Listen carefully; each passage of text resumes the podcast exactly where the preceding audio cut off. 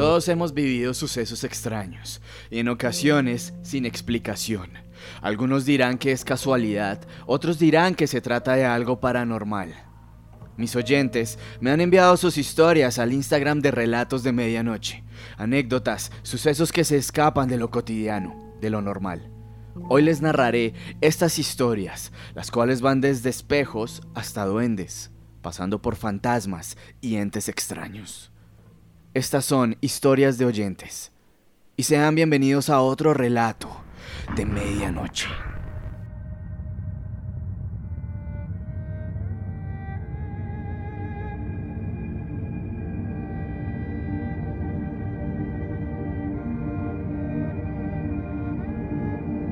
Natalia Sánchez me envía esta historia desde Bogotá. Dicen que los espejos son portales a otras dimensiones ajenas y que deben estar alejados del lugar donde dormimos. Tal vez hacer caso omiso a esta regla hizo que viviera una de las noches más aterradoras de toda mi vida. Para aquella época era muy susceptible a lo que percibía en el transcurso del día. No podía ver imágenes de masacres en el noticiero del mediodía o alguna escena efímera que transcurría en películas clásicas y reencauchadas que emitían en los noventas. Si esto sucedía, aquellas imágenes se plasmaban en mis pesadillas y hacían que mi sueño pesado se esfumara por un centenar de cadáveres por las calles y figuras que querían atraparme, llevándome a algún lugar el cual no quiero rememorar. Estas pesadillas eran lo más cercano a estar inmersa en un terror nocturno que dejaba intranquilos a mis padres. Solo quería que no pensaran que estaba loca, pero la locura llegó. Aquella noche fue muy tranquila, no tenía pesadillas. Mi sueño era profundo y placentero, mientras jugaba en mi cabeza con visiones oníricas en las que era la protagonista. Todo andaba bien, hasta que algo me despertó. Me sentía observada pero fue aquella risa, casi que susurrada, la que me despertó. Obligándome a mirar al espejo que tenía frente a mi cama, erguido con imponencia, un espejo de cuerpo completo. Mis padres se levantaron de inmediato debido al grito casi ensordecedor que pegué. Mi papá entró a mi habitación aún algo aturdido por despertarse de golpe y por el alarido que le puso el corazón a una marcha más que acelerada. Me encontró ahí, congelada, estupefacta, mientras observaba cómo aún en la oscuridad se reflejaba un payaso. De cabellos morados, tenía una cicatriz junto a su ojo derecho y una cara totalmente blanca. Estaba de lado y no dejaba de observarme. Mi papá, intranquilo, no entendía qué sucedía, ya que él no veía absolutamente nada pero esa figura demoníaca salida de algún cuento de horror cirquero no dejaba de mirarme. No podía quitarle la vista, debido al shock del cual era posesa. No sé qué tan espeluznante pueda llegar a ser un payaso y no sé hasta dónde pueda llegar uno de ellos. Pero lo que sí sé es que aquel payaso me dio la noche más terrorífica que jamás hubiese vivido e hizo que la noche fuese más oscura de lo habitual. Fui llevada al psicólogo para controlar este terror nocturno y subsanar lo que pudiese haber sido una pesadilla, pero todo fue tan real que no lo fue, no fue una pesadilla. No tenía ningún muñeco con esas características que hubiese generado un reflejo. Después de más de 20 años de aquel suceso, aún sigo durmiendo con un espejo, no a los pies de mi cama, pero sí a mi izquierda, y puede que aún algo esté observándome en lo más espeso de la noche mientras sueño profundamente y la luz esté apagada, puesto que la única manera en la que se difuminó aquel ser esa noche fue cuando mi papá encendió la luz.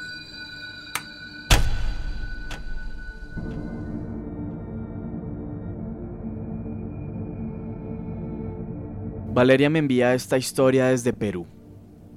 Siempre he sentido espíritus y cuando era niña sentía esto mucho más presente. Resulta que cuando tenía 5 años vivía con mi abuelita materna. Solía decirle mami. Y ella tenía Alzheimer, por lo que creía que decía cosas sin sentido, pero no era así. Ella siempre decía que yo jugaba con un niño que no podía ver. Un día, mientras jugaba con este niño, una de mis tazas de juguete se elevó y cuando grité mami, la taza cayó al suelo. En otra ocasión, Fui a botar una envoltura al baño de servicio y apenas metí mi pequeña mano a la oscuridad, sentí un jalón y la voz de un niño que me decía, Vete de mi casa. Yo estaba asustada, pero esa no era su casa. Entonces le respondí Esta no es tu casa, esta es la de mi mami. y me fui corriendo. Tenía miedo. Entonces le pregunté a mi mamá y ella me dijo que había sido mi imaginación. Hasta que una tarde, como a las 5 pm, mientras jugaba en el cuarto de juegos, el cual se encontraba en la azotea, todos mis muñecos de bebés comenzaron a caer sobre mí. Yo gritaba y cuando mi hermana prendió la luz de la azotea, todo se calmó. Estuve llorando un rato por el susto y le pregunté a mi hermana qué era lo que pasaba. Resulta que los primeros dueños de la casa eran de una familia acomodada y el hijo de la empleada se había caído desde lo más alto de la azotea. Pero según él, seguía rondando la casa. Pero esta no era la última alma que se había quedado atrapada allí. Mi mamá falleció y a los años nació mi sobrino Sebastián. Como yo ya era grande, me lo dejaban a cuidar un rato mientras su mamá se iba a la tienda o se demoraba al llegar del trabajo. Entonces yo tenía que ir al baño y le dije quédate acá. Obviamente no me entendería ya que era un niño de apenas seis meses. Cuando lo dejé, Sebastián estaba serio porque tenía hambre. Al regresar, veo a Sebastián riéndose y mirando un punto fijo y con una sombra, con la figura de un hombre, como si alguien estuviera frente a él haciéndole caritas. En ese momento me asusté. Pensé que era un demonio, roba niños, y comencé a rezar fuerte. Apenas dije Padre nuestro, el bebé comenzó a llorar y a gritar. Lo cargué y me lo llevé al cuarto de mi mamá para intentar calmarlo. Desde esa vez comenzaron a aparecer más sombras y se escuchaban voces. Nunca pude con ello. Le contaba a mi mamá y ella decía que era mi imaginación, pero juro que eran reales.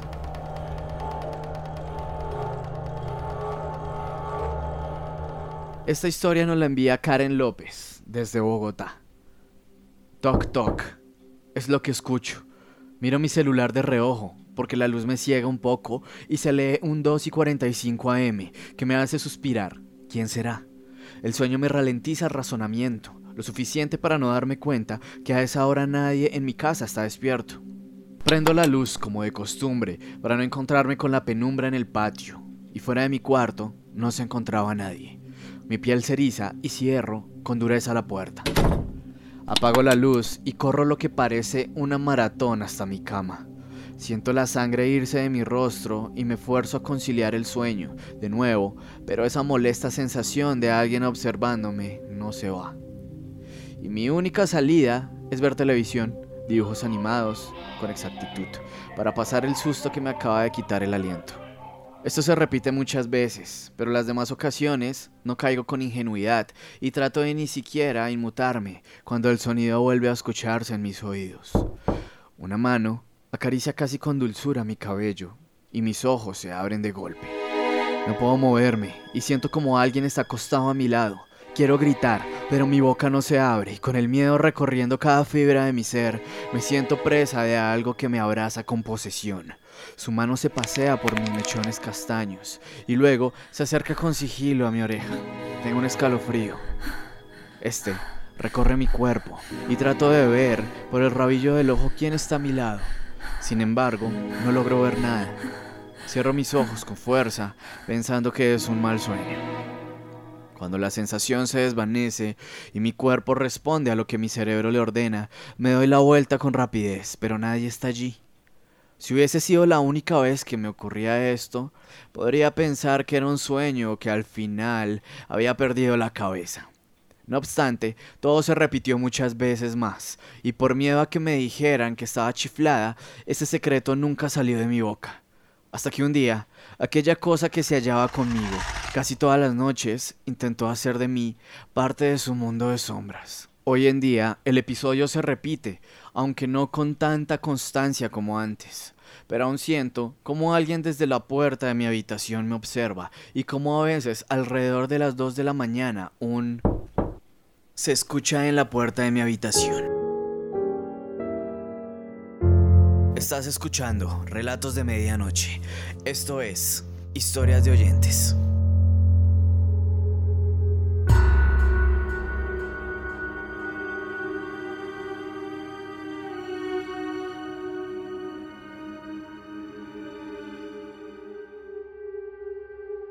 Casey Cotto me envía esta historia desde Costa Rica. Yo no viví esto, pero mi padre sí, él cuenta que cuando estaba pequeño, en la antigua casa en la que vivían, todas las noches escuchaban sonidos extraños. Y también veían a un cerdo corriendo por el techo de la casa hacia un pastizal que había enfrente. Mis abuelos intentaron varias cosas para alejar todo esto, pero nada servía. Hasta que fueron donde un padre, quien les dio un corazón de Jesús, y les dijo que lo pusieran en una pared en específico, y una cruz en el cielo raso. Luego de esto, todo se calmó. Pero luego se enteraron de que todo lo que pasaba era por mi tatarabuela, madre de mi abuelo, quien vivía al lado y practicaba brujería.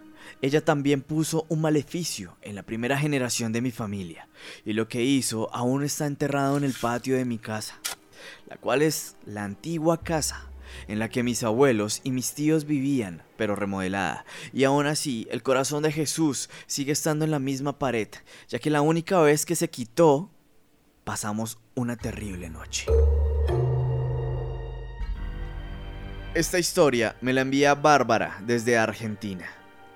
Hace unos años vivía en San Carlos de Bariloche, en una casa donde solían pasar cosas extrañas, pasos en el techo o golpes en las puertas. Mis hermanos veían a un hombre en la puerta de su habitación en las noches. Pero hubo un día en el que decidimos juntarnos con mis amigas en casa a pasar el rato, charlar, cenar y luego dormir. En una de las habitaciones éramos ocho algunas dormíamos compartiendo cama, ya que éramos muchas. Llegó la hora de dormir, nos acostamos y apagué la luz.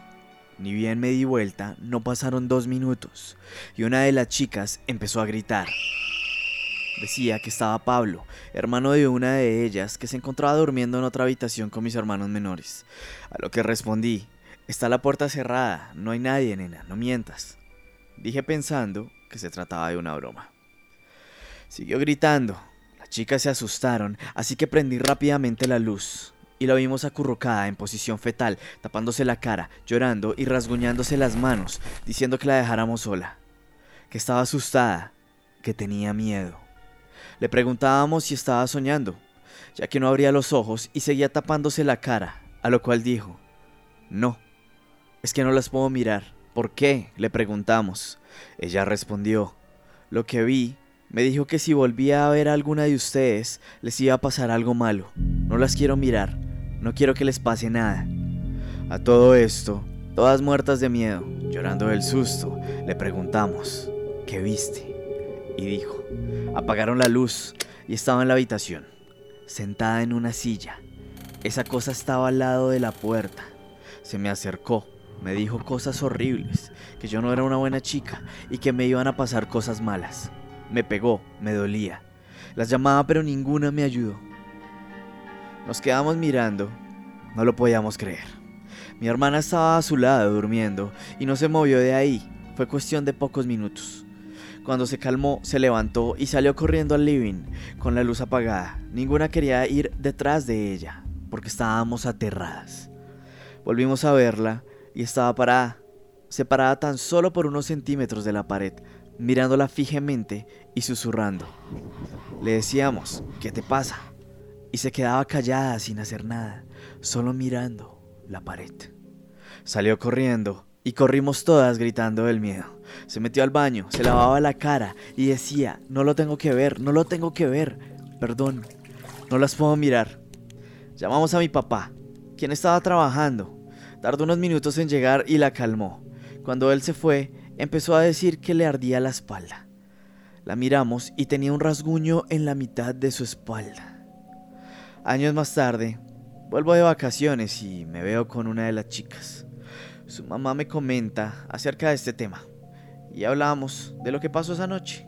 Nos dice, esa noche yo estaba durmiendo y me levanté de golpe, rara. Le dije a Johnny, anda, ve y mira a las chicas. Les pasa algo. Cabe aclarar que es una mujer muy intuitiva. Johnny decide ir a vernos, ya que vivíamos a unas casas de allí. Entra al patio y cuando se acerca a la ventana de la habitación había silencio absoluto. Golpea las persianas y nada. Solo pensó que estábamos durmiendo. Quedamos heladas, ya que nunca lo escuchamos. Y nuestra casa era un caos.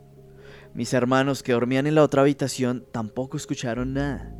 Nunca supimos qué pasó, pero ellas no quisieron hablar más del tema, ya que años más tarde a su hermana, quien esa noche también estaba con nosotras, vivió lo mismo, pero en su casa.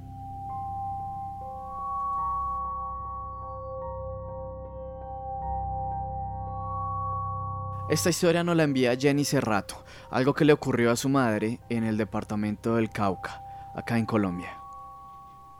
Era ya muy común que en este alejado pueblo del departamento del Cauca se escucharan rumores acerca del duende, un hombre anciano de tamaño pequeño y gran sombrero que merodeaba por los caminos rurales, esperando el paso de los niños para engañarlos con dulces y llevárselos para nunca más devolverlos. Se escuchan historias tenebrosas de sus apariciones y de cómo se robaba a los niños para amarrarlos a los árboles, torturándolos y dejándolos ahí a su suerte cuando ya se aburría de ellos. La protagonista de esta historia es mi madre, Margot Fernández, quien para esa época oscilaba entre los 13 años. Era una típica niña campesina que mezclaba sus labores en el colegio con las de su casa para ayudar a su madre. En los azares del destino, esa mañana de domingo, mi abuela, mi madre y una de sus vecinas salieron con sus trastes y su ropa rumbo al río, que era el lugar para lavar y hacer tertulia en el pueblo. Llegaron al río, se acomodaron como siempre. Pero mi abuela se percató que se les había quedado el jabón, así que mandaron a mi madre nuevamente rumbo al pueblo, a que lo trajera. Para llegar al río había que bajar una montaña la cual tenía unas escaleras artesanales. El viaje de ida estuvo normal. Ella corrió lo más rápido que pudo para no ser regañada por su demora. Pero en el viaje de vuelta, que era de bajada, pensó que sería más fácil. Tuvo que frenar de improviso puesto que, sentado en uno de los escalones, estaba alguien que ella refirió luego como un niño con un sombrero largo. Pues era muy pequeño para ser un hombre. Esta criatura simplemente levantó la cabeza hacia ella, le sonrió y allí ella notó que era un anciano con dientes desgastados y grandes ojos marrones. Siempre advertía acerca de los peligros de hablar con extraños. Su reacción fue tratar de seguir pero este ser se levantó para obstaculizar su camino. Ella, presa por el miedo, estado que probablemente le salvó la vida, optó por lanzar un grito desgarrador y lanzarle por la cara las barras de jabones que traía en las manos, que en ese tiempo y en esa zona del país no eran tan pequeñas ni tan compactas como las que conocemos hoy en día. El ser, en su aturdimiento por la situación, abrió paso y ella empezó a correr. Probablemente nunca había corrido tanto en su vida, ni cuando jugaba con sus amigas en la escuela. Corrió y corrió, hasta que llegó donde estaba su madre reunida con sus amigas. Estas, al verle la expresión y el color pálido de su piel, se alarmaron. La miraron de pies a cabeza para constatar que no le había pasado nada, pero ella no hablaba, se había quedado muda de la impresión. Después de pasado el susto, ya repuesta, contó su historia. Mi abuela y las mujeres del pueblo lo único que hicieron fue levantar una oración de agradecimiento por la suerte que había corrido mi madre, pues si este ser se lo hubiera llevado, esta historia no hubiese sido contada.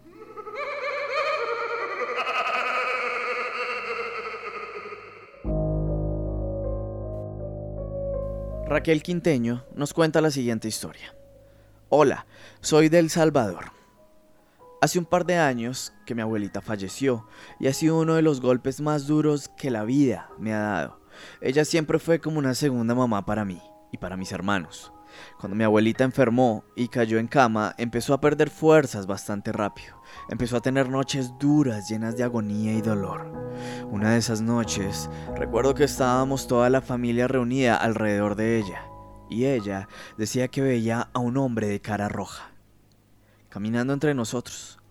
Recuerdo que cuando decía eso, siempre se me ponía la piel de gallina. Una de esas noches estábamos con mi mamá. Mi mamá estaba muy agotada y quise que descansara, así que me quedé cuidando a mi abuelita. Esa noche, a eso de las 12 y 30, con la casa en completo silencio, mi abuelita entre dormida y despierta empezó a agonizar. El techo comenzó a tronar y en ese preciso momento sentí como si algo o alguien me estuviese viendo desde la puerta del cuarto. Fue tan grande el miedo que sentí que no me atreví a levantar la vista. Al siguiente día llegó alguien de mi familia. Según este relato, Raquel nos dice que este sujeto practicaba la masonería. Si ustedes tal vez no están relacionados con el tema de la masonería, esta es una organización secreta en la que no muchos eh, pueden ser parte. Pero bueno, continuemos con el relato. Esta persona dijo que le iba a hacer unos rezos a mi abuelita. Mi mamá es una mujer que practica la fe católica y es muy entregada a Dios y a la Virgen. Y al ver esto, no le pareció nada agradable y lo vio de mala forma. Cuando mi tío salió del cuarto de practicar lo que sea que le haya hecho a mi abuelita, ella estaba mucho más débil y peor de lo que estaba una hora antes. Y lo raro y curioso es que no quería que nadie la tocara, porque decía que le habían quitado el campo magnético. No sé en realidad a qué se refería con esto, pero desde ese día la salud de mi abuela fue mucho peor. Desafortunadamente, mi abuelita murió una semana después de esto. No sé en realidad qué le hicieron, ya que mi tío, el que llegó a practicar algo en ella, estaba muy enfermo y cuando salió del cuarto de ella se veía diferente, se veía mejorado. Esta fue mi historia. Y nunca, pero nunca dejen que un masón haga ningún tipo de ritual sobre un enfermo. Buenas noches. Y ahora vamos con la última historia. Esto me lo envía Karen Selene. Esta historia sucedió en Silvania, Colombia, en una finca que quedaba alejada de la plaza principal, en donde mi mejor amiga iba a descansar y a reconectarse con la naturaleza. Ella siempre me decía que tenía un pequeño paraíso en ese lugar, ya que allí podía alejarse del bullicio y el ajetreo de la urbe. Un día yo le pregunté a mi amiga que si podíamos viajar a la finca de ella, ya que me sentía muy estresada y quería un lugar en donde me pudiera reconectar con la naturaleza. Así que acto seguido de comentarle esto, alistamos maletas e invitamos a la hija mayor de ella. Jamás pensamos que viviríamos la experiencia más terrorífica de nuestras vidas en esa finca de vacaciones. Mientras subíamos por el camino de Trocha, yo contemplaba el paisaje, tomaba fotos. Recuerdo que cuando tomé las fotos en la orilla del río, en donde había una caseta, a simple vista no se veía nada. Pero cuando empecé a ver las imágenes del río, en la pantalla de mi cámara se veían unas personas heridas en aquel río y una avioneta colisionada allí. Yo apagué la cámara y le pregunté a una de las muchachas si había visto algo al lado de la caseta en el río. Ellas me respondieron que no. Guardé mi cámara e hice de cuenta que no había visto esa imagen tan terrorífica. Después seguimos subiendo más, para ir hacia la casa en ese camino. No sé cómo explicarlo, pero sentí esa imperiosa necesidad de sacar mi cámara y tomar foto del pequeño puente de ese río. Mis amigas siguieron caminando mientras yo la tomé y en el puente se veían dos personas mirando hacia abajo. Y debajo del puente se veía un cadáver. De nuevo, bajé la cámara y con mis ojos no vi eso, pero la cámara sí lo había retratado. Decidí no decir nada y continuar el camino hasta la finca. Antes de ingresar, veía sombras pasar rápidamente. Y después, mis amigas me dijeron que ingresara a la casa, que dejara atrás mi actitud extraña. Empecé a acomodar mis cosas, me dispuse a disfrutar con mis amigas, fuimos al pueblo y mientras ellas estaban comiendo helado, muy contentas, yo me puse a hablar con un señor, ya de edad, que resultó ser un jornalero de la finca vecina a la nuestra. Le pregunté al señor si había sucedido algo en el río. Él me contó que en donde estaba la caseta del río había ocurrido un accidente. Una avioneta se estrelló allí. Todos murieron. Después me contó que en el puente habían matado y tirado a un muchacho por una deuda. Él era hijo de la tendera del pueblo. Después até caos y pensé que retraté eventos trágicos del pueblo con mi cámara. Me aterré al enterarme, pero pensé que eran hechos aislados y que no dañarían mi experiencia en la finca. Nada más lejos de la realidad. Subimos a la finca, comimos, hablamos y después decidimos irnos a dormir. Íbamos a caminar al día siguiente por el pueblo y teníamos planeado ir a la piscina del lugar. Cuando yo estaba durmiendo, empecé a sentir que, hundían la cama a mis espaldas, como cuando alguien se acuesta a tu lado. Volteé a mirar y no vi nada. Caminé y vi a mi amiga y a su hija durmiendo en sus habitaciones. Mientras caminaba hacia mi habitación vi una sombra fugaz correr hacia este recinto. Me asusté mucho y decidí ir a la alcoba de mi amiga. Le conté la experiencia y ella me decía que eso era imposible, que me calmara y que podía dormir en la habitación de ella si quería. Cuando yo estaba a punto de quedarme dormida, la hija de mi amiga entró estrepitosamente a la habitación. Estaba muy asustada y agitada. Ella dijo que escuchó mi voz diciéndole al oído, Tranquila, soy yo. Ella volteó a ver y me vio a mí. Yo estaba durmiendo en el cuarto de mi amiga, así que ella dijo que quería estar con nosotras. Después nos calmamos, estábamos intentando dormir cuando escuchamos que movían la perilla, en donde estábamos nosotras tres. Se movía violentamente. Nos quedamos mirando hacia la cerradura aterradas. Empezamos a gritar muy fuerte, pidiendo ayuda. La puerta se abrió sola y empezamos a ver una sombra, como una bruma y se iba extendiendo hacia nosotras. La sombra nos cubrió. Empezamos a perder la respiración.